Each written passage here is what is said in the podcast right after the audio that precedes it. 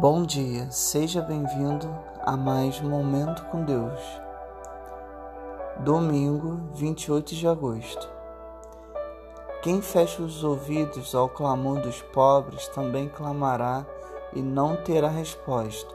Provérbios capítulo 21, versículo 13. É muito mais fácil não darmos atenção aos que mais necessitam. Quantas vezes passamos ao lado de quem está faminto? Com frio ou sede e nem percebemos.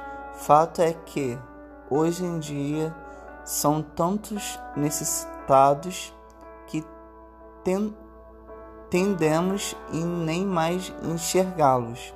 Nas ruas, viadutos, nos abrigos, nas calçadas, enfim, à margem da sociedade,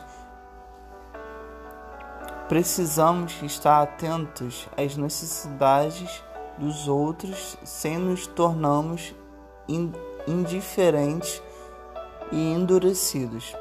Cristo cuidou os esquecidos, curou enfermos, deu paz ao, aos aflitos, pão aos famintos, libertação aos aprisionados, perdão aos pecadores.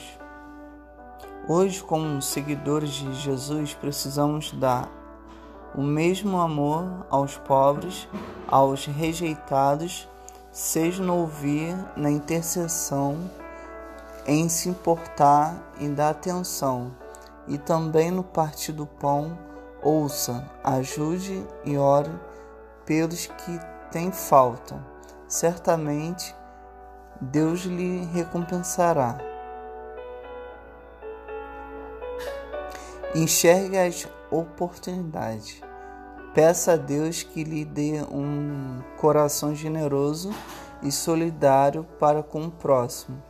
Preste atenção à sua volta. Há pessoas clamando por socorro. Deus lhe dará boas oportunidades para ouvir e servir. Ore e interceda pelos pobres, desabrigados e necessitados.